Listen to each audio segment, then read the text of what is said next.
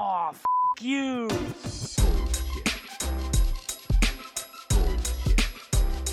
Bullshit, bullshit.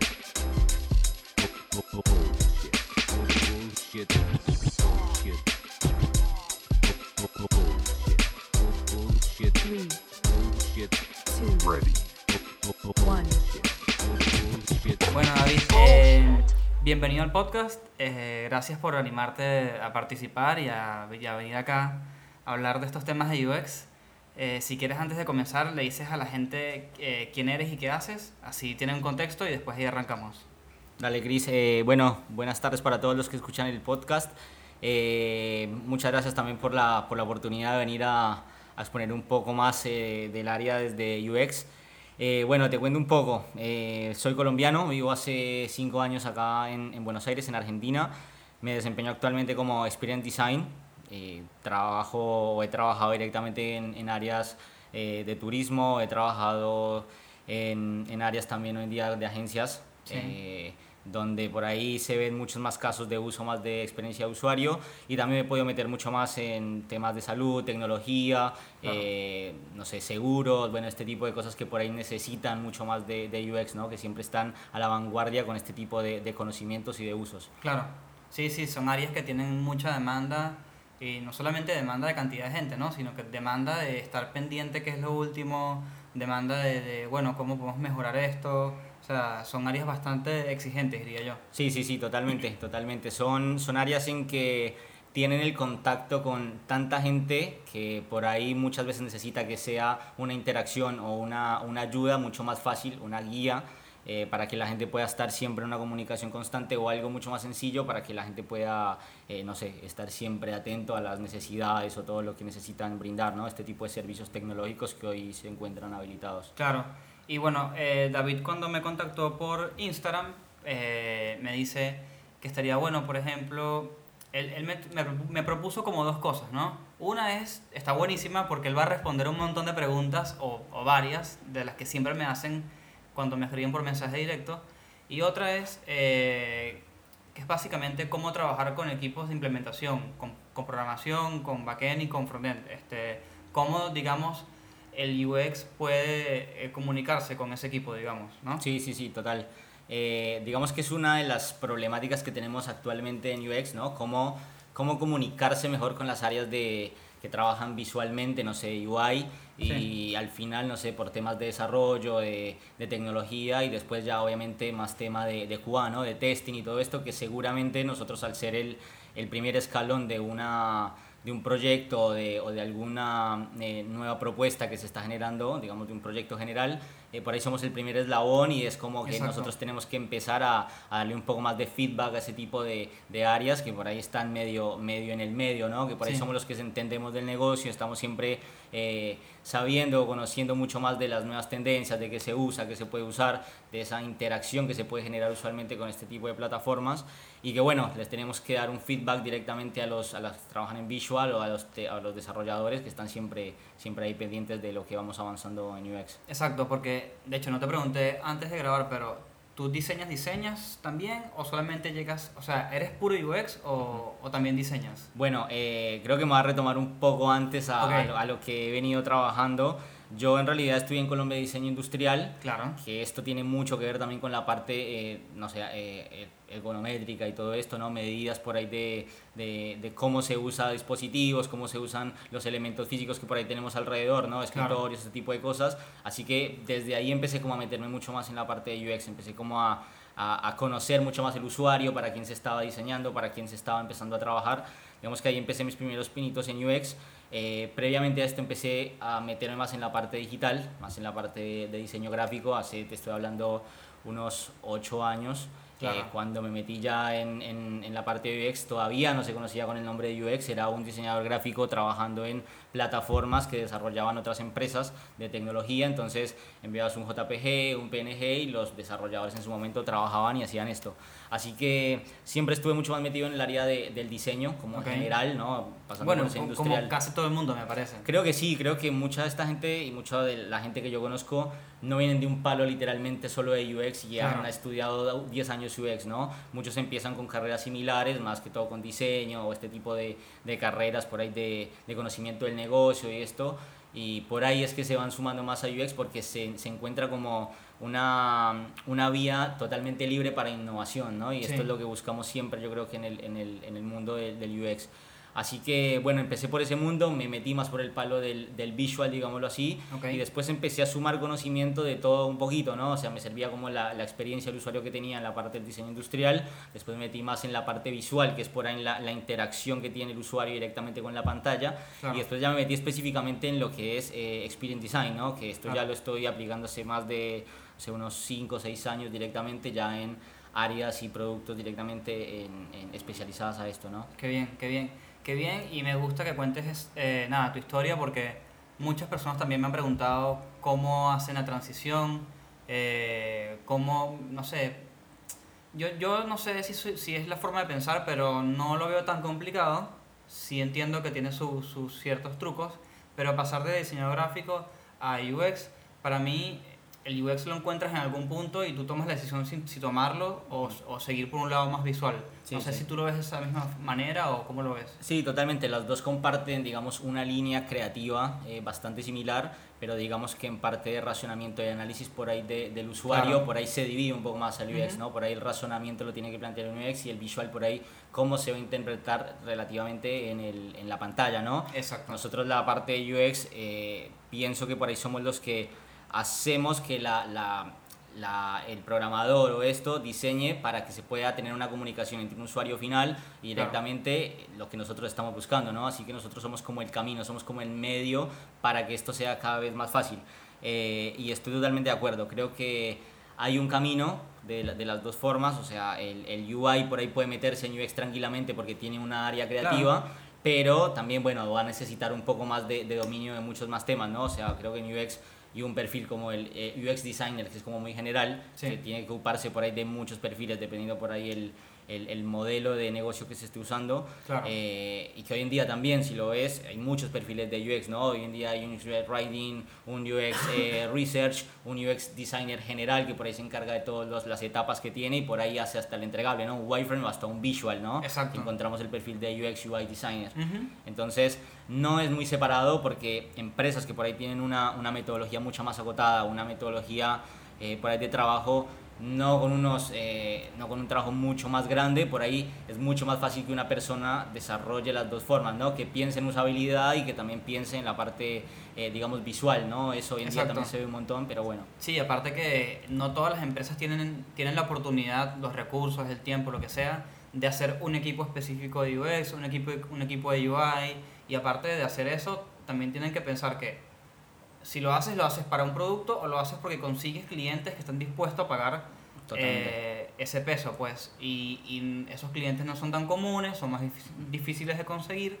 Y es muy común, eh, algo que hablábamos hace poco antes de grabar, que, que, que por ahí eres, eres UX pero también diseñas, eres UX y no simplemente te encargas de, de hacer wireframes y hacer, eh, pensar en lógicas y hacer entrevistas, sino que la realidad es que si eres UX, a mí me parece súper importante que aprendas a diseñar y aprendas a usar incluso Photoshop y aprendas a hacer un toque de retoque si, si puedes hacerlo, este, porque te va a enseñar a, a- a pensar un poco cómo, cómo funcionan esas otras cosas y a partir de allí eh, seguramente algo vas a poder proponer en base a eso, pues, digamos. Sí, total, total. El, es por ahí el, el razonamiento, el análisis que vas a tener, por ahí te va a dar ese plus de poder tener ese, esa versatilidad, versatilidad de, de, de tener los dos perfiles, ¿no? De por ahí trabajarlo así en un, en un equipo, ¿no? Y implementarlo también en algún proyecto. No quiere decir que porque eres, eh, eres un, UX, un UX y un UI designer, por ahí eh, vas a poder solucionar cualquier tema de, Claro. de, de cualquier producto, ¿no? Dependiendo también el proyecto que tengas, la solución que tengas, por ahí vas a poder llegar con diferentes caminos. No es siempre el mismo camino que puedes llegar para que encuentres un modelo final de negocio, ¿no? Para encontrarlo. Exacto. Y ya yendo más un poco al, al tema de cómo comunicarse con, con los implementadores. Eh, ¿Cuáles son, no sé, cómo serían tu- eh, tus primeros consejos o los consejos más importantes para tú como UX comunicarte con un equipo de implementación? Bien, eh, ahí, ahí voy a tirar otro dato también de, de, de la experiencia que tuve con esto, porque cuando me vine acá para Argentina, eh, mi idea era empezar a meterme más en diseño industrial, que era lo que había estudiado. Y por el camino que ya había recorrido justamente y por toda la experiencia que ya tenía en desarrollo de plataformas y este tipo de, de, de laburos que ya había hecho, eh, me empecé a meter más en la parte de, eh, de, programación. Entonces me interesó porque quería conocer, ¿viste? Está. Este es el tema también que tiene el UX, tiene que volverse un poco más eh, como buscar soluciones, buscar por todos los lados, buscar un poco más y ser que un ser poco más curioso. empático. Exactamente. No, no significa que seas todero, porque no es la palabra, pero es como que tienes que saber un poquito cómo funciona el código, un poquito cómo funciona el diseño, porque, y de hecho, un poco cómo, cómo funciona el negocio también. Sí, sí, sí, una parte bastante importante eso, ¿no? Eh, entender el negocio al que lo vas a implementar y, no sé, puedes encontrar un benchmark que te solucione eh, totalmente todo lo que hacen, no sé, estamos hablando justamente de un e-commerce, que por ahí Sí. encuentras por todo el mundo un e-commerce y puedes sacar muchos datos Claro. de, de cómo se visualiza, cómo se vende, qué se expone primero, qué se expone después, la utilización, no sé, jerarquías de la información, eh, cómo utilizas los botones para llamar una, una llamada principal, una llamada Ujú. secundaria,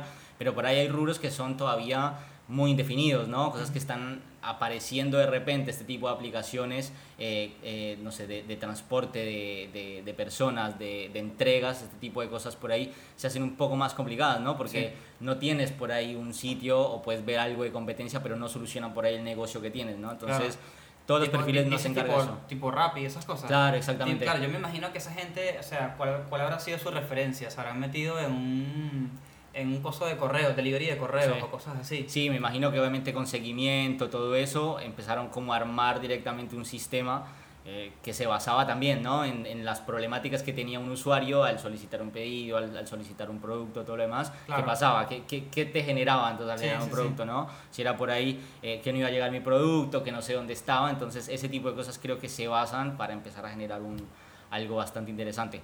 Pero bueno, eh, retomando tu pregunta, que sé, pregunta. nos fuimos un poco, pero bueno, eh, así que yo empecé a estudiar después eh, diseño web y programación. Ok. Entonces me generaba como esa curiosidad de, de, de saber cómo trabajaba, ¿no? Entonces al tener ya parte visual, ya un poco más de UX y me empecé a meter a esto, que también vi un par de temas de, de interacción, porque ahí Ok. es donde empiezas a tener un poco más de conocimiento de interacción, eh, me pude meter a, a- a más el pensamiento lógico que tiene un desarrollador, ¿no? Claro. Por ahí, hoy en día, por ahí la parte de desarrollo se trabaja también, al igual que, que mm, en la parte visual también muchos frameworks o cosas por ahí ya muy predeterminadas, así que limita muchas veces esto, ¿no? Al utilizar un framework te va a evitar mucho, o sea, te va a evitar mucho, mucho trabajo que empiezas a hacer un, un desarrollo de- de- tecnológico desde cero, Claro. entonces te va a evitar muchas cosas, pero también tiene una limitante, ¿sí? Sí. Cosas nuevas obviamente te va a limitar y obviamente si vas a querer implementar algo nuevo te va a generar un tiempo de más extra por en el proyecto, ¿no? Que Sí, por ahí sí. un team leader le vas a decir, mira, vamos a usar esto, pero eh, necesitamos hacer esto de más, te va a decir, mira, los tiempos son muy cortos, saquémoslo así y después con, la, Claro. con el versionado que se va haciendo por ahí, no sé, una app, un, un sistema de diseño, algo tecnológico, todo esto lo puedes ir ajustando con el tiempo, ¿no? Que esta es como la, la, la forma de, de trabajarlo. Claro, sacas- primero sacas un MVP y después Exacto. los evolutivos. Exacto, los que famosos también, evolutivos. sí, exactamente, no sé, las, las aplicaciones hoy en día, eh, por más de que tienen errores, siempre los están actualizando con una actualización, ¿no? Por ahí Claro, nunca cada los ves. semana. Cada semana te pueden sacar una actualización y son literalmente solución de errores que por ahí notaron en la primera entrega. Entonces son Claro. cosas evolutivas que por ahí en su momento se vieron y por ahí las dejaron para un par de, de- de tiempo después, ¿no? Así Exacto. que creo que una de las principales formas de trabajarlo es pensar que no todo se tiene que solucionar en el momento, ¿no? Debe haber Ujú. un tiempo específico para cada, para cada problemática y que como UX tenemos que identificar también cuál es la jerarquía, cuál es el problema principal a solucionar y después de ahí para abajo ya se pueden, digamos, hacer una, una lista y unos tiempos un poco más ajustados a lo que se necesita.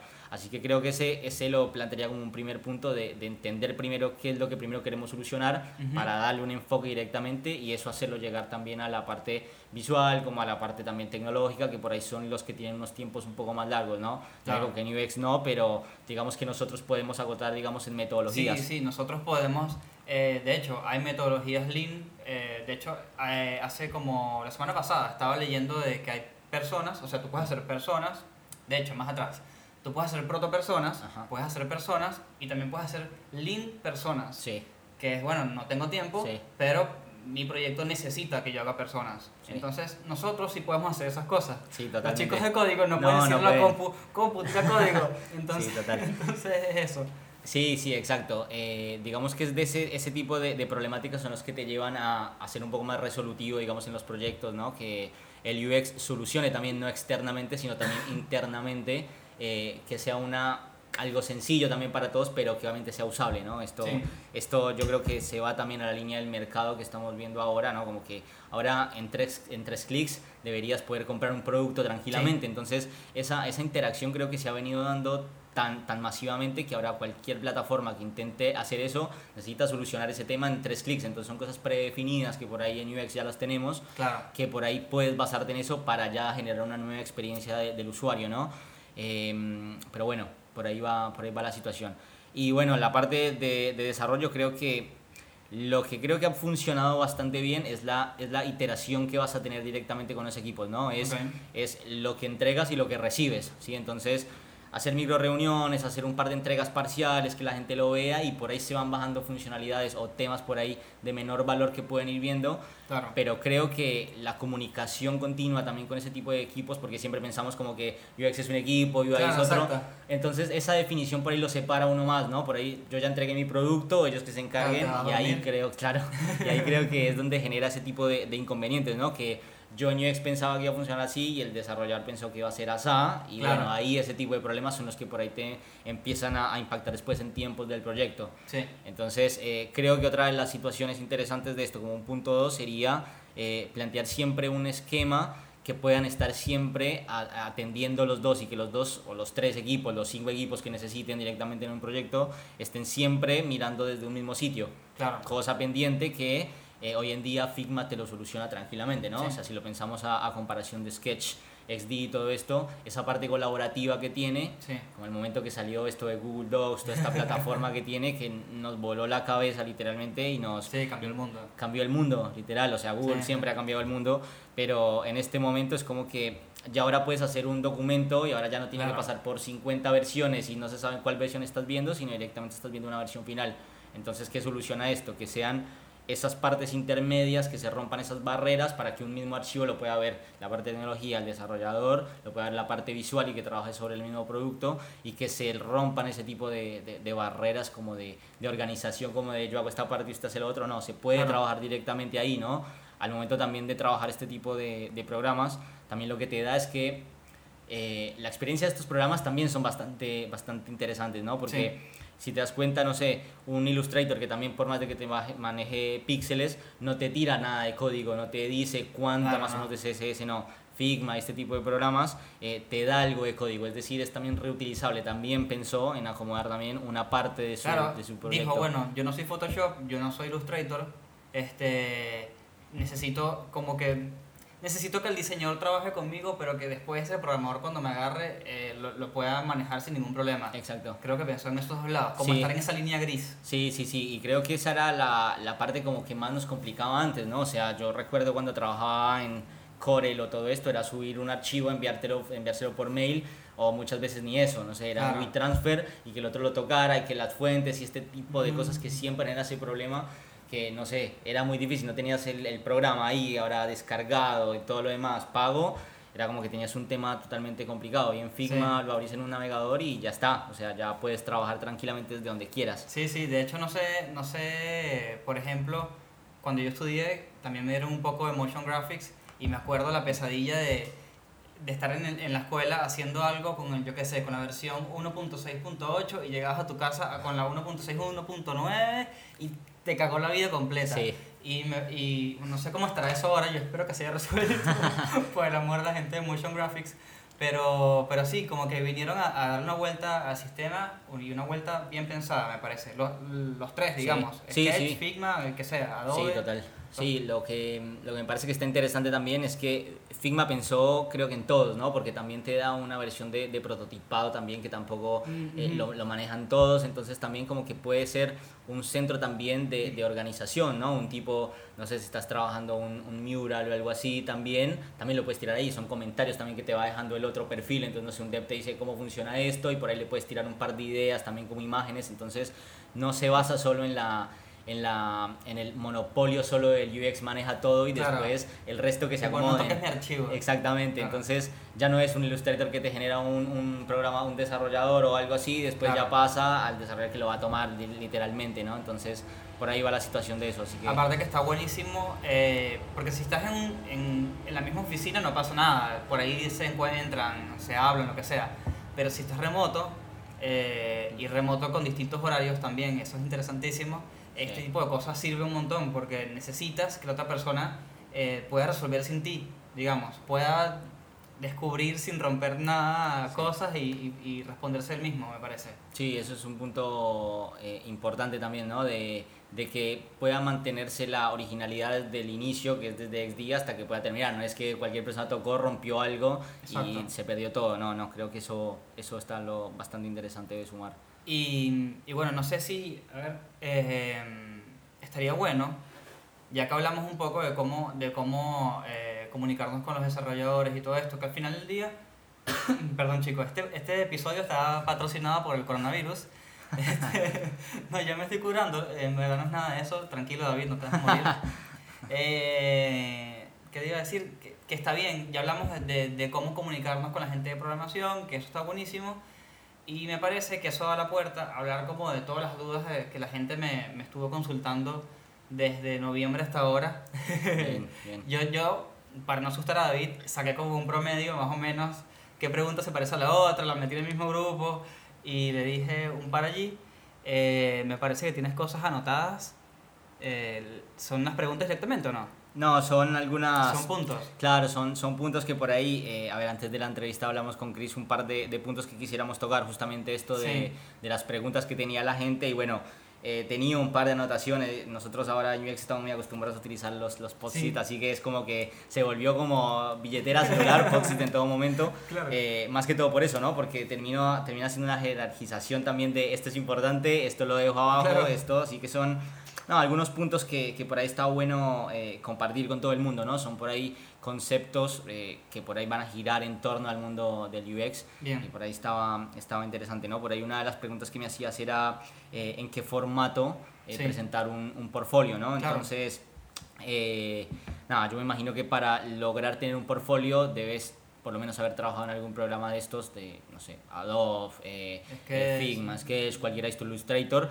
Así que un primer consejo sería eh, eh, poder exportar eso, digamos, a un JPG, a un PNG y después intentar armar por lo menos mínimo un PDF. Hoy en día tienes tanta forma también de armar un, un portfolio, ¿no? O sea, puedes hacerlo con GIF, puedes hacerlo eh, Ujú. con algo más animado, puedes tener un Behance, puedes tener un montón de cosas que por ahí eh, te va a solucionar el tema del portfolio, ¿no? Pero mínimo, a ver, el UX por ahí no se basa mucho en la, en la parte visual, así que eh, por ahí más a recomendación sería intentar plantear también la problemática, ¿sí? Ujú. Y por ahí pensar cómo se solucionó, porque por ahí si estás pensando en UX, por ahí no solo se soluciona con una interfaz linda, que muchas veces pensamos que porque está bien o porque está lindo o porque gusta Claro. a todo el mundo o porque gustó al, al dueño de la empresa, entonces va a ser totalmente usable, ¿no? Y va a Claro. funcionar. Es uno de los temas que nos encontramos totalmente en, en UX, ¿no? Es eh, tu jefe viene y te dice, pero no me gusta esto. Entonces, Claro. es cuando hablamos del, del eh, por qué no te gusta. O sea, hay, hay perfiles que por ahí se analizan antes en UX y que eh, por ahí necesitas saber qué es lo que no gusta o por qué no se entiende Ujú. eh, para apuntarle también a estas protopersonas que también hablábamos ahora. eh, para saber a dónde lo llevas, ¿no? Entonces, eh, muchas veces es plantear la problemática Ujú. y ver la solución también, ¿no? Por ahí con un wireframe básico, si lo avanzaste hasta el visual, también estaría perfecto porque también se ve un avance también más como un XD designer, digamos. Sí. Eh, así que mm, eh, esa parte también es bastante interesante, ¿no? Poderlo, Sí, sí, sí. poderlo pasar a más líneas y que esté siempre como actualizando eso, ¿no? Ese también es como el y- tercer punto. Y yo, por ejemplo, en, en el caso de los- del primer portafolio o, o el primer caso de estudio que vayas a, a presentar, te diría también que te, te alejes un poco de decir, el, digamos, los, los conceptos que usaste. Tipo, bueno, aquí usé la teoría de, eso está bien, está buenísimo, pero eso no es lo que interesa. Lo que interesa es, vi un problema de que los usuarios no podían hacer esta acción, vi este problema, pensé en estas soluciones, las implementé de esta manera y estos son los resultados. Si tuviste, si tuviste resultados, obviamente, en el- en el- porque si en el caso de que sea algo que estás haciendo en tu casa, por ahí no vas a tener resultados, pero no te alejes, no, eh, perdón, no, no, no dejes tanto el concepto duro, sino trata de vender un poco lo que, lo que hiciste, porque al final del día, chicos, ventas está metido en todo. Sí. Entonces trata de vender tu proyecto. O sea, imagínate que alguien de, ne- de negocio está viendo lo que hiciste y, y, y tu idea es convencerlo a él de hacerlo. Esa es como mi, mi gotita de agua ahí. Sí, sí, sí. Sí, es como el portfolio por ahí se hace algo creo que inevitable tener ahora. Es algo Ujú. como que te pide también el, el mundo también tecnológico, ¿no? Por más Sí. de que no seas, eh, no estés en el ámbito de, de UX, sino también un visual, un desarrollador, también te piden algo, obviamente en diferente tipo de versionado. Claro. Eh, no sé, también está interesante tener, no sé si es posible una web también con los, los Claro. trabajos que hiciste, todo lo demás, que por ahí eso también va a sumar a que también tengas, eh, que estés pensando también en la persona que esté, no sé, reclutando o la persona donde quieres Claro. impactar eso, ¿no? O sea, cómo llevaste la problemática de quiero conseguir un trabajo a una página web, un Claro. portfolio, tu LinkedIn, ese tipo de cosas también se valoran Que mucho. ojo, en pueden hacer páginas web gratis, por ejemplo, y sin mucho código en Webflow, por ejemplo. Y entonces ya ustedes dirán, bueno, pero ¿de qué me sirve hacer una página web sin código? Bueno, es que el que te contrata a ti no va a ver la parte de código. Él lo que va a pensar es, bueno, esta persona se tomó el tiempo y la dedicación de ver cómo resolver y presentarme su portafolio de manera web. Eso es lo que, eso es lo que van a ver. No van a ver que no sepas código, realmente. Eso es, eso es más o menos la, eso, eh, lo, que, lo que les diría. Sí, Después, eh, yo tengo, tengo una pregunta acá eh, a David que me parece que es medio polémica ligera, que es ¿cómo hago mi portafolio si no sé usar Photoshop? Y digo que es polémica porque en el mundo del UX el Photoshop está como en, una, en un gran no, en un gran esto no se hace. sí, sí. Eh, pero al final del día Photoshop es una herramienta que te puede dar eh, la ventaja de presentar tus cosas de una manera más bonita, que también es importante. Y muchas personas que se me han acercado y me han dicho, no sé presentar mi portafolio, lo que me doy cuenta es que su problema no es el proyecto, su problema no es la información, sino que no saben cómo tirarlo en algún lado, ¿entiendes? Sí, sí, sí, total. Eh, a ver, pensando en Photoshop, Photoshop, eh, viendo un poquito más a la, a la, a la historia que tiene, que tiene Photoshop y la, y la diferencia que tiene por ahí con, con Illustrator, Photoshop es un programa más, eh, más tirado al, al pixel, obviamente, más Claro. para edición por ahí de, de fotografía, este tipo de cosas. Sí. Illustrator es un programa más vectorial que se encarga literalmente a trabajar en vectores, es decir, si vas a editar una imagen y después va a ser el, el, el vector, obviamente va a ser mucho más fiel el vector que, el, Que- la imagen, ¿no? claro.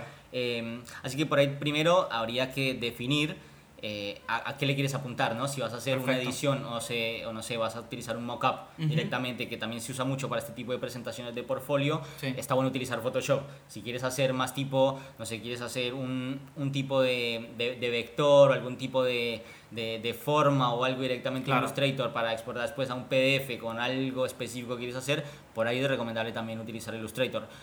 Creo que en este mundo nada está mal, porque una de las cosas que tenemos que entender en, en, en UX es que nada de lo que hagas está mal, eso, eso va a sumar. O sea, mucha gente piensa que porque algún proyecto hiciste 15 versiones es perder tiempo, entonces Claro. eh, no es hacerlo mal, es evolucionar, ¿no? Esa es la palabra por ahí que, que caracteriza también a- al proceso que tiene eh, el UX. Entonces, no hay que tener miedo de equivocarse, si hay que probarlo en Photoshop y no funciona, eh, probarlo en otro. Claro. Eh, si hay, hay, hay templates en internet los que Los la que persona necesita, ¿no? Entonces, lo que puedes hacer es investigar, ¿no? Eh, puedes buscar, no sé, en Google tranquilamente eh, cómo presentar mi portfolio y te van a, vas a buscar... Hasta a encontrar plataformas van a salir que te van a decir, tira la imagen acá, tira el texto aquí. chao". Exactamente, o, o formatos ya predefinidos de cómo organizar también el, el formato, ¿no? Pero yo pienso que cada uno debería buscar esa forma de, de- de encontrar el, el programa que se acomode más a lo que busca, ¿no? Entonces, eh, e- esa creo que es la recomendación. No, no quiero Sí. decir que ninguno es malo, porque en realidad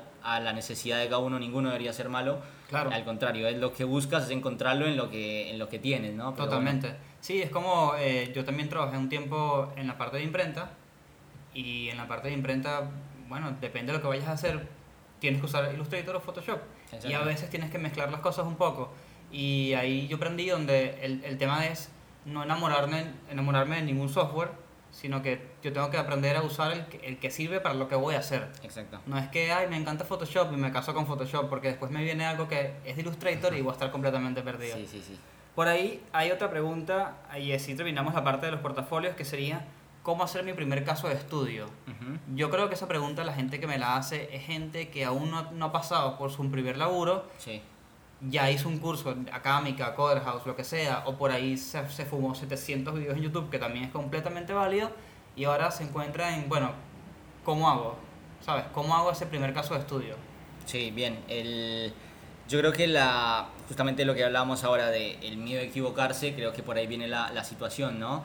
Cualquier aplicación que abras actualmente, cualquier eh, formato desktop que, que por ahí veas, eh, puedes rediseñarla tranquilamente, ¿no? O sea, si abres la aplicación de Facebook, directamente puedes flashar y encontrar 10.000 formas de Claro. cómo ubicar el menú, dónde estará el buscador, cómo se van a ver las historias, cómo en Instagram funcionan, no sé, los, el follow, cómo funciona eh, la- el carrusel que tiene también de, de imágenes. Bueno, este tipo de cosas creo que mm, si es la primera experiencia, es como encontrar una, una app, algún servicio, algo de lo que estás, no sé, interesado, no sé, Netflix, que por ahí también tiene un sistema bastante interesante también. Claro.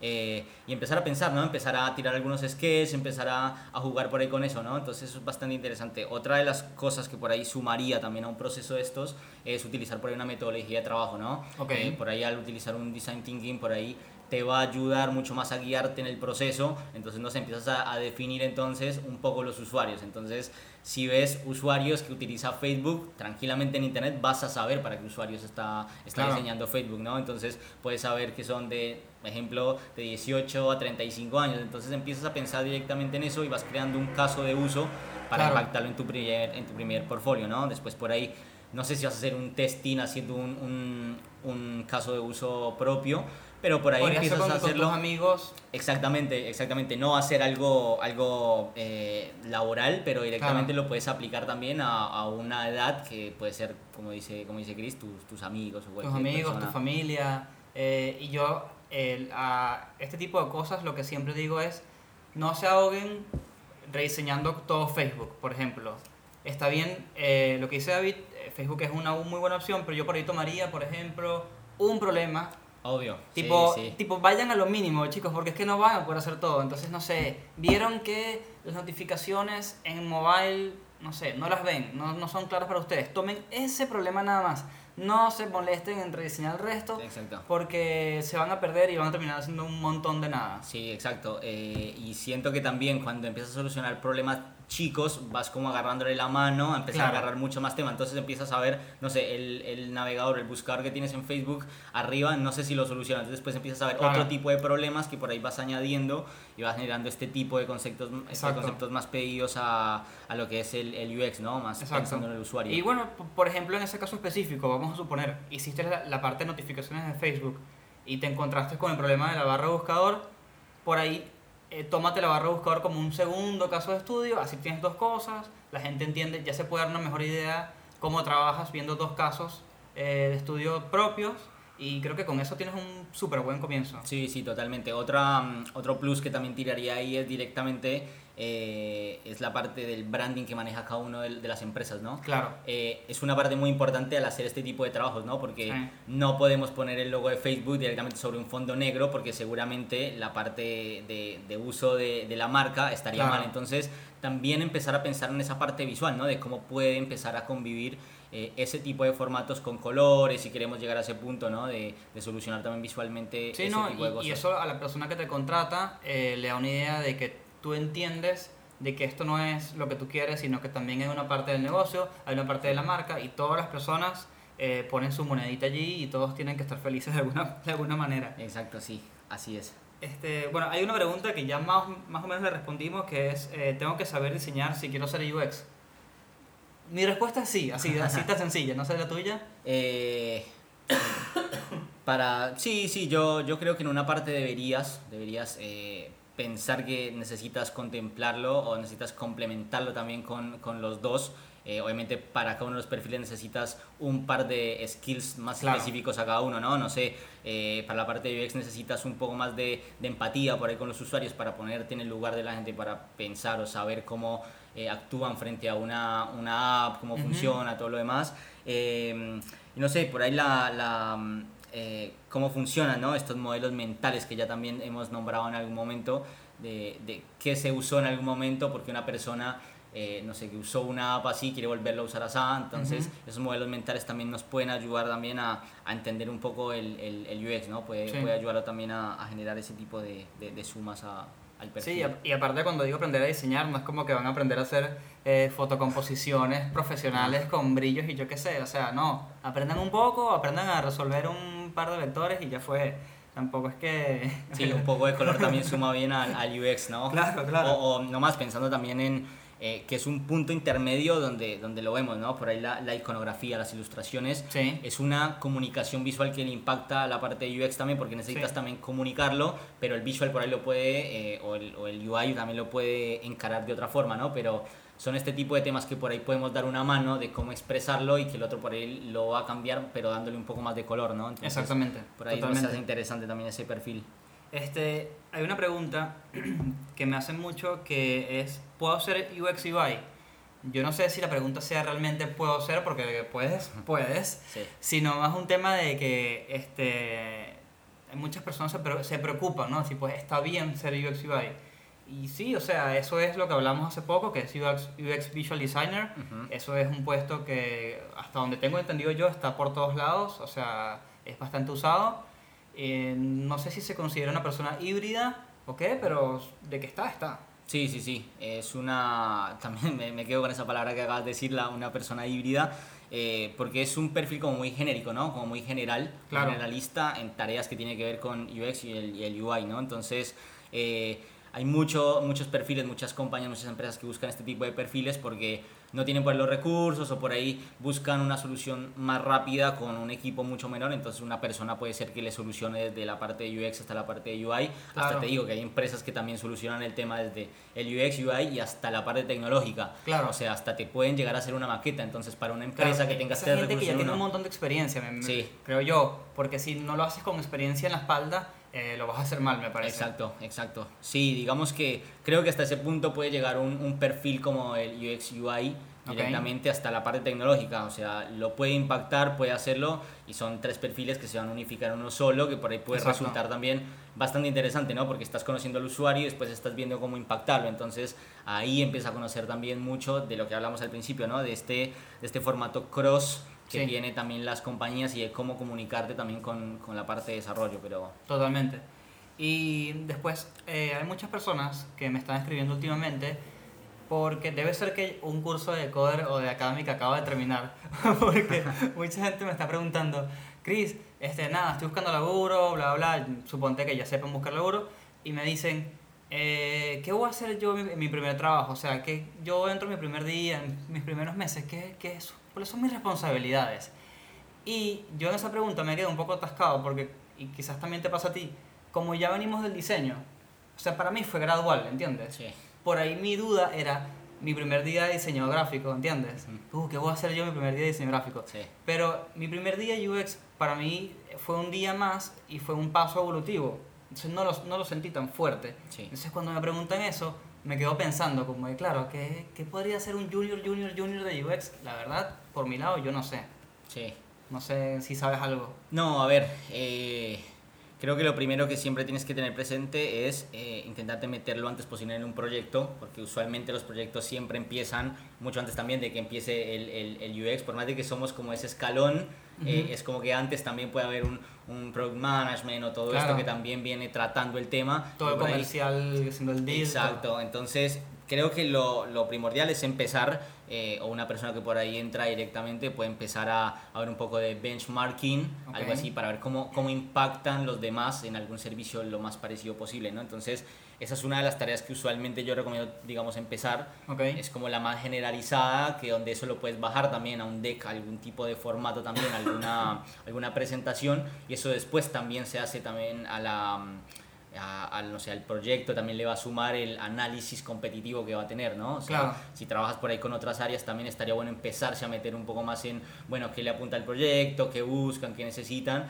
Y si ya tienes algo de conocimiento en UX, no sé, aprendiste a hacer entrevistas en algún momento, bueno, empezar a tirar ese tipo de cosas innovadoras Claro. que, que pueden tener, ¿no? La entrevista no es un tipo de te sientas con un formulario directamente, Claro. sino que tienen que ser mucho más empáticas, ¿no? O sea, tiene que ser hoy en día eh, ponerte en el lugar que te dé muchos más datos, con eso puedes tener unos datos un poco más cuantitativos y cualitativos que te sumen directamente a lo que es una, un producto, un nuevo proyecto, ¿no? Así que seguramente, obviamente es un proceso, es, es eh, algo para ascender, te va- pueden llegar a dar, depende también del proyecto, ¿no? Sí, también sí, la obviamente. empresa, un montón de cosas, pero creo que con algo de, de, de- de conocer la competencia, conocer un poco más, Claro. creo que sería un buen inicio para hacerte un tipo onboarding a lo que va a ser el proyecto que vas a, que vas a Exacto, o encarar. sea, tú mismo te van a hacer UX a ti mismo porque, porque te van a hacer onboarding en la empresa realmente. Exacto. Pero, y bueno, sería muy raro que metan un junior en un en- a la mitad de un proyecto, por ejemplo, pero si lo hacen, seguramente, aquí ya pensando, eh, seguramente te pongan a analizar cosas que ya hicieron, a ver cómo lo ves tú que estás fresco. Por más que no tengas la experiencia, estás fresco, no estás contaminado un montón de cosas, por ahí agarras algo que se, a ellos se les voló. Pero sí, me- eso más o menos sería lo que va a suceder tus Sí, primeros sí, días. esa, esa palabra que también nombras acá, que es la contaminación que tenemos usualmente, es algo muy común en el área, como que siempre estás eh, metido tanto que por ahí no llegas a encontrar una nueva solución o muchas veces no encuentras por ahí la salida mucho más fácil Claro, por experiencia. no te das cuenta y ya estás trabajando, ya, ya trabajas eh, buscando la misma solución anterior. Exactamente, como que no, no le das otra vuelta a eso y Claro. eso también hace que venga otra persona por ahí, que venga mucho más fresca, que venga eh, mucho más libre de, de, de fumarte, no sé, 10 libros directamente del Claro. proyecto y que ya una persona venga y te diga, pero ¿por qué si acomodamos esto acá, acá? Por ahí también puede ser la solución. Entonces Claro. ahí también eh, sumaría también esa parte de, de, de que uno tiene que tomarse también esos tiempos también para salirse un poco del proyecto, ¿no? Entonces... Eh, no sé si es necesario, o sea, porque hagas 15 versiones o porque hagas 20 versiones no quiere decir que una de esas te va a quedar porque por ahí todas están siguiendo el mismo concepto. Claro. Cuando sales del mismo concepto, por ahí te das cuenta que no tenía ni que ser de esa forma o por ahí no tenía ni que ir una pantalla, ¿sí? Entonces, Claro, claro. por ahí dices, pero ¿por qué lo estoy haciendo así si no así? Entonces le das Claro. otra vuelta y por ahí encuentras otra forma, ¿no? Pero Bueno, o sea, la suerte que, que no sé, tú eres fanático de rock y la- lo que están haciendo tiene que ver algo con rock y por suerte de la vida conoces algo, o sea, hay tantas cosas que, de las que se puede hablar en este punto en especial que, que nada, que podríamos seguir hablando, pero es eso, eh, más o menos creo que es, que es una buena guía a todas las cosas que dijimos. En- hay varias preguntas que yo siento que se ligan acá y las estoy tratando como de filtrar a la misma vez, pero hay una persona que me pregunta, eh, que me dijo hace poco, Chris, estoy haciendo un producto, o sea, tienen su, su trabajo común y está haciendo un producto eh, propio de él que eventualmente quiere ver si consigue inversión o lo que sea y me dice, pero es, voy a hacer mis primeras entrevistas, o sea, nunca he hecho entrevista, incluso en, en mi trabajo. Eh, ¿Qué me recomiendas? Hay un set de preguntas que son obligatorias, hay una forma que se escriben esas preguntas, hay una forma en que se hacen. Eh, y yo le dije, mira, en este tema de entrevistas te diría que googlees mucho y leas mucho y veas muchos videos que deben haber un montonazo y te guías por ese lado. No sé si por ahí tú me puedes dar una mano y decir algo complementario a esto. Sí, por ahí pienso que puedes sumar algo, un par de tips directamente que por ahí han funcionado cuando eh, he tenido la oportunidad por ahí de hacer esas entrevistas con usuarios. Eh, primero sería eh, que hace- hacer con, o sea, las entrevistas con varios usuarios. No, no, no, no puedes tener unos datos o no puedes tener una, eh, sí, una información directa con un usuario ¿sí? que Claro. entrevistaste. Es imposible porque vas a tener un 100% y no te De- va a dar algunos claro. datos cuantitativos. Entonces creo que esa parte es apuntarle a eso, ¿no? La, la cantidad de gente que vas a hacer debería ser una cantidad considerable. No, no digo tienen que ser 200 personas, pero por ahí puedes hacer primero, antes de hacer una entrevista, puedes hacer un tipo de encuesta, ¿no? Con eso vas Ah. filtrando directamente. Una encuesta la puedes aplicar a 200 personas por un Google Form y por ahí te va a filtrar las edades que por ahí están más interesados y después las entrevistas las encaras con ese, ese nicho, esas personas que por A ahí ver, yo, están ahí. yo lo mandé directamente a. ¿Sabes qué? Llénate de. de, de- llénate- Dios mío. Llénate de valentía, vete a una plaza y dale. Al final del día, ¿qué importa? La gente se olvida de ti. Pero, porque se me ha olvidado que te puedes mandar eh, entrevistas por Google Form. claro, sí, que sí. son muy comunes incluso para la gente que está haciendo tesis. Claro, que exacto. siempre, siempre piden, ay, rellenen acá. lo que Sí, sea". entonces creo que ese tipo de cosas me ha funcionado bien, de que puedes minimizar el impacto que puede tener una, una entrevista, porque a ver, que tengas una entrevista es un montón de factores, ¿no? Es Sí. tiempo de las dos personas, es sacar mucha información, porque esa entrevista tiene que dar mucha información, o sea, Sí. Eh, de verdad tiene que ser información que puedas datificar, o sea, que puedas pasar a un formato, que puedas, no sé, hablar un ejemplo. eh, de las 10 personas que entrevistamos, 8 personas usan un iOS y el otro porcentaje utilizan un Android. Entonces, aquí las apuntar a hacer una aplicación. Bueno, si vamos a inventar este proyecto, entonces vamos a impactar en un iOS. Entonces, de ahí puedes empezar a sacar esos datos. Entonces, la primera recomendación sería eh, utiliza varios usuarios, ¿sí? Eh, si lo puedes simplificar mucho más por una encuesta, mucho mejor. Eh, y obviamente después pasarlo por edades, ¿no? Eso también es un tema bastante importante. Súper. Un ejemplo donde estuve trabajando en algún momento que vendían la parte de seguros, eh, eran seguros para gente grande, gente mayor. Entonces decía, bueno, pero ¿cómo hacemos para que esta gente lo lea? Mirábamos el benchmarking y todo el mundo mantenía lo mismo, ¿no? Te hablaba con la típica familia feliz, mirándote, viste, como siendo eh, bastante fiel a lo, que, a lo que exponían Ok. estaba todo bien, perfecto, pero cuando hicimos el benchmark nos dimos cuenta que el error más grande que tenían era la parte de visualización, es decir, como esas personas grandes, personas más allá de 50 años, la letra Claro. estaba en 12 píxeles. No, no, Entonces la no gente puede. tenía que estar un porcentaje de, de zoom en, no sé, 120, 150%, Claro. era un montón. Entonces el primer error que encontramos directamente era... eh, bueno, la tipografía tiene que estar acorde a la edad que, puede- que va a tener el- el- el- la persona que va a estar interactuando con la aplicación, el sistema. Así que bueno, este tipo de, de encuestas y de entrevistas te va a dar esas cosas, esos datos que por ahí van a sumar a, mm, a, a tener unos datos bastante interesantes, ¿no?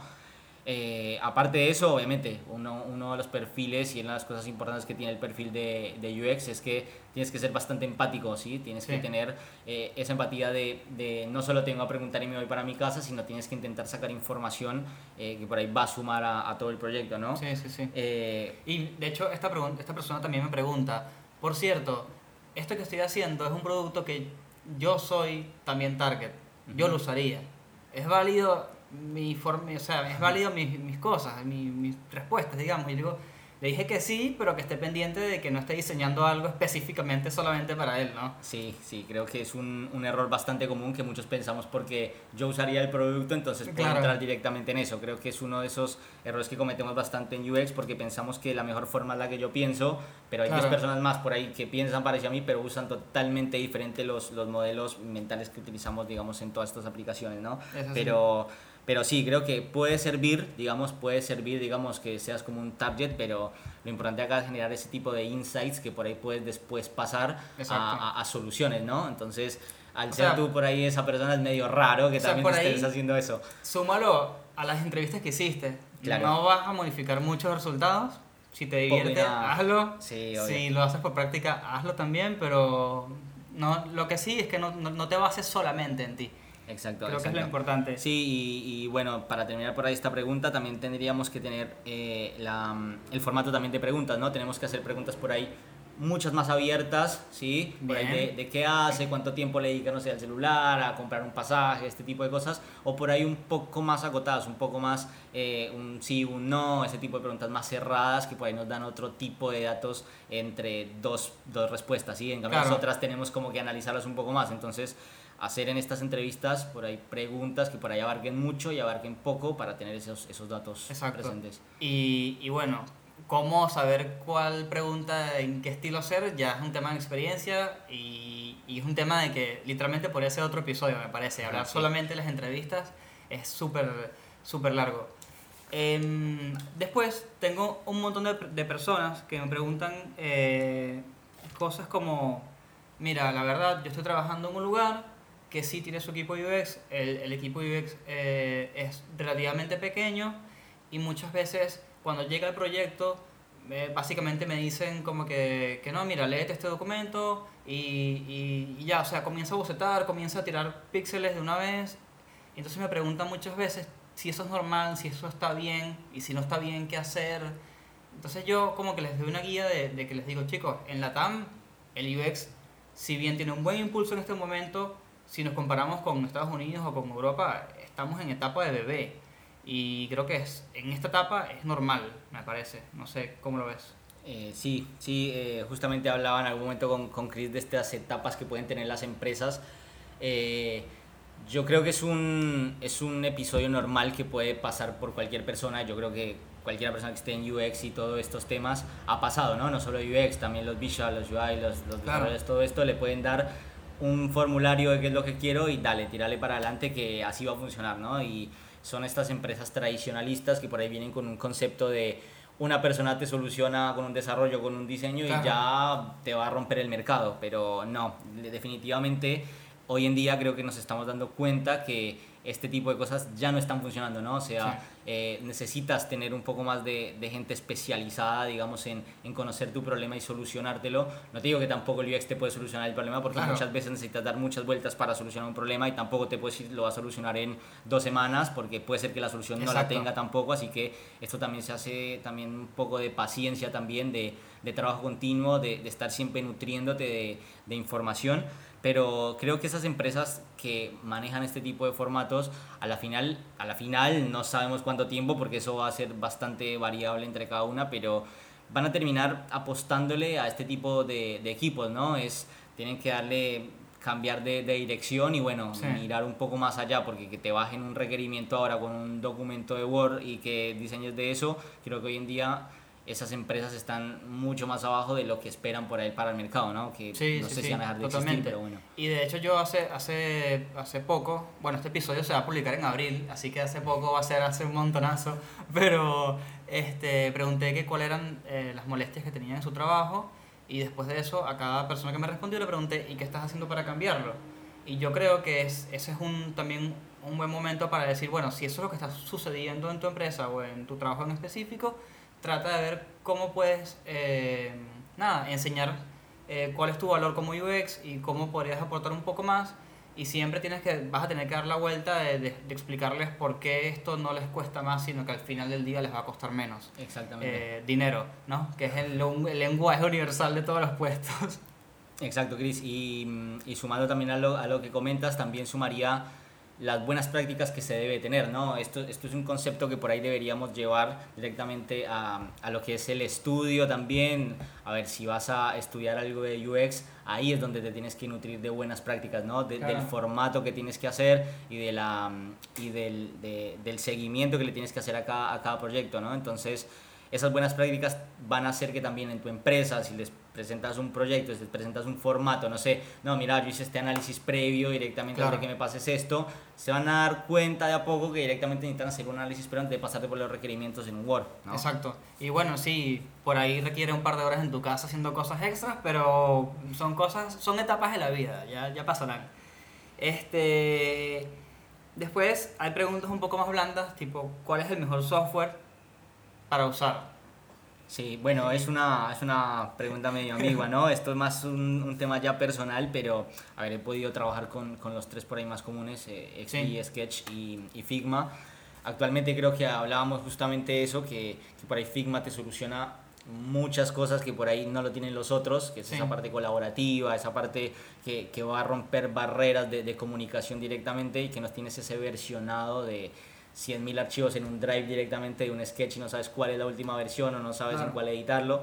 Entonces, em, personalmente vengo trabajando hace tiempo con Figma y por más de que le he encontrado un par de bugs directamente, Ok. un par de cosas por ahí que están medio sueltas, eh, creo que es una, una plataforma bastante útil, o sea, está bastante interesante empezarlo a utilizar, eh, mucho más allá también de, de, no sé, esas que por ahí quedaron atrás, como Balsamic o todo Claro. esto que también utilizamos en su momento para hacer wireframe eh, low, low, low, o Sí, sea, sí, bien sí, abajo, ¿viste? low. Como que lo tiras, lo arrastras y ya está directamente, pero creo que mm, la base que tiene por ahí este tipo de programas, ahora más conocidos, eh, tienen esto que son los componentes, viste que en, en otros programas se llama por ahí símbolos, en Sketch y todo esto.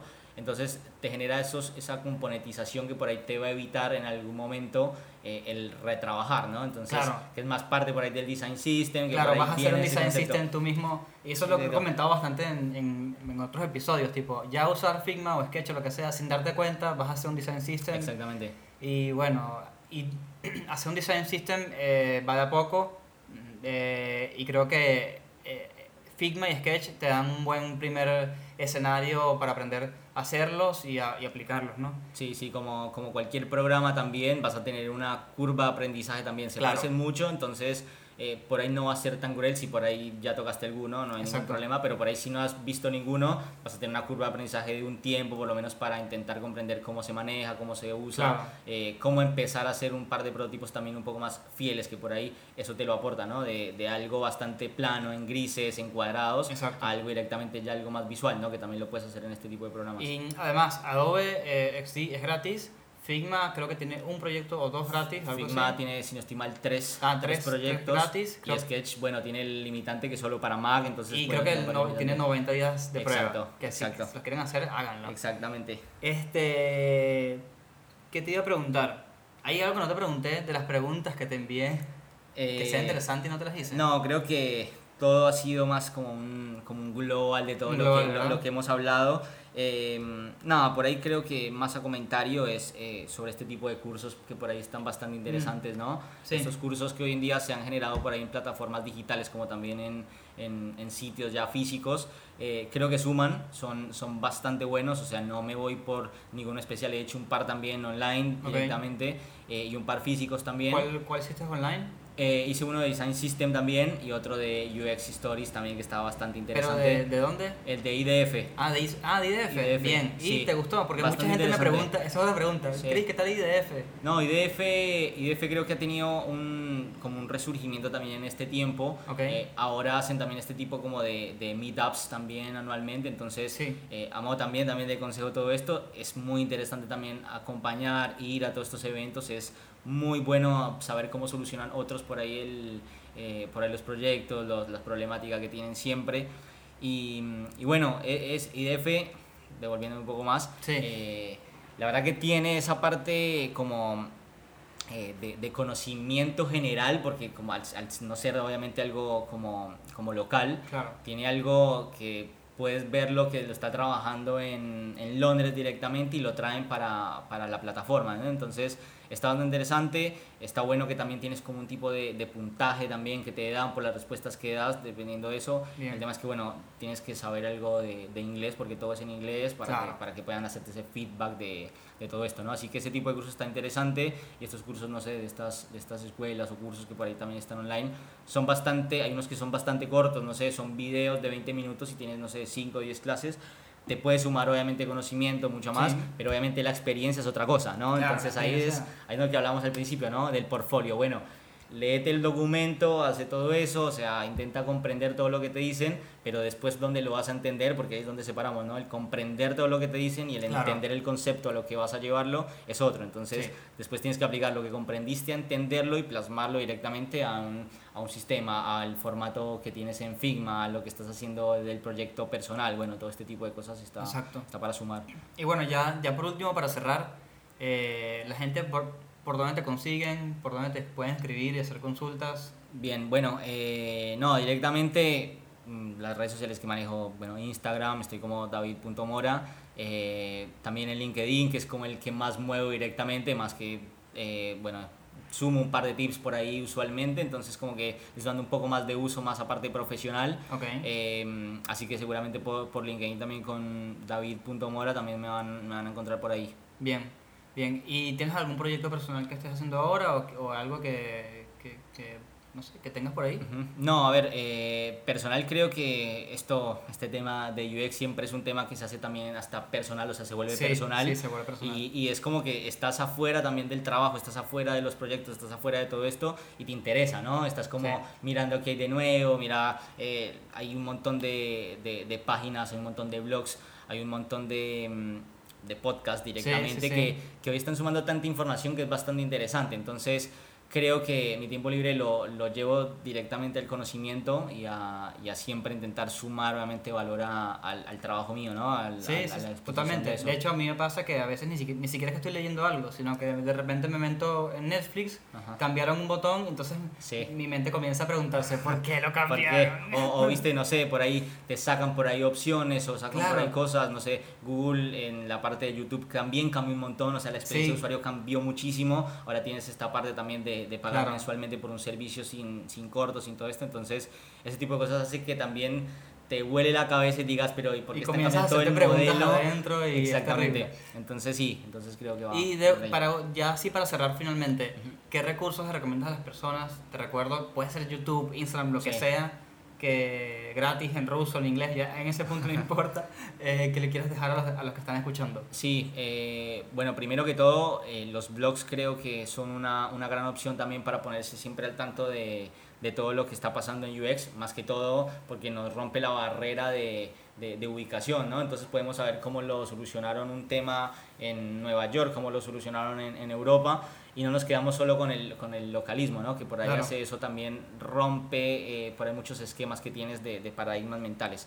Entonces, hay que leer muchos blogs, hay que intentar escuchar mucho. Estos podcasts, la verdad que están muy buenos. Hablamos justamente de, de los otros chicos que también tienen post, podcasts también bastante interesantes. Entonces, eso es nutrirte también de información. Eh, si te sientes la capacidad también de, de por ahí de leer libros también de UX, también hay un montón. Hay uno que es de Design Thinking, que también es muy bueno, de Tim Sí. Brown. Es bastante interesante, que también si lo pueden conseguir, te cuenta un poco de la metodología, ¿no? Por ahí de, de, de las interfaces, de cómo lo debe interpretar para, para que sea un design thinking eh, por ahí basado en lo que, en lo que se busca, ¿no? En el Claro. usuario. Y bueno, aparte de páginas de UX, también diría, porque yo tengo, hay tres páginas que yo siempre leo que no están, no son de UX específicamente, son, son de tecnología. Dios mío, me morí. son de tecnología. eh, y eso, o sea, a mí, a mí lo que me ayuda a esas páginas es a entender qué es lo que viene, digamos, ¿no? ¿Qué es lo que viene? No, porque ya está hecho, está en Estados Unidos, está en Europa. que viene para este lado. Viene, viene- viene para acá, chicos, eventualmente. Entonces yo lo que hago mucho es eh, leer la página The Verge, no sé si lo conoces. Sí. TechCrunch y CNET. Ah, bueno, sí, CNET es española, Sí. así quería decir CNET. Sí. Ajá. Este, y es muy bueno porque todas ellas tienen blog, además de reviews de cosas, donde se pueden meter un poco casi casi en el UX porque van a ver cómo ellos eh, eh, explican los nuevos productos y todo esto, pero también te hace que estés muy eh, enterado de lo último, de lo último, último, último. Entonces ya, ya tú tienes una mirada un poco más hacia, hacia el futuro, digamos, si Sí. lees esas cosas. Así que, bueno, nada, David, gracias por venir, gracias por participar, por decirnos este, por responder todas las preguntas que la gente ha hecho desde noviembre, desde noviembre hasta acá, que, que la verdad que hay unas que sí, yo puedo responder obviamente que sí, y otras que me dejan como en un área gris y siempre las voy como anotando, ¿no?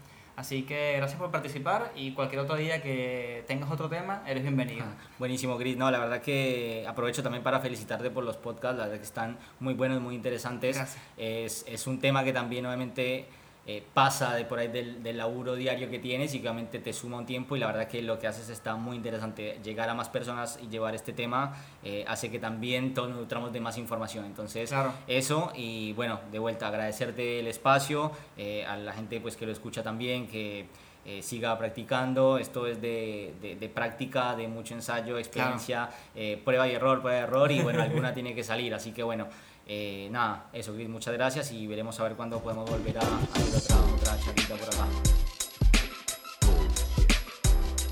Bullshit, bullshit. Bu- bu- Bullshit. Bullshit. Bullshit. Bu- bu- Bullshit. Bullshit. One, Bullshit. two, Three. Bullshit. Bullshit. the experience has ended. Ended. Ended.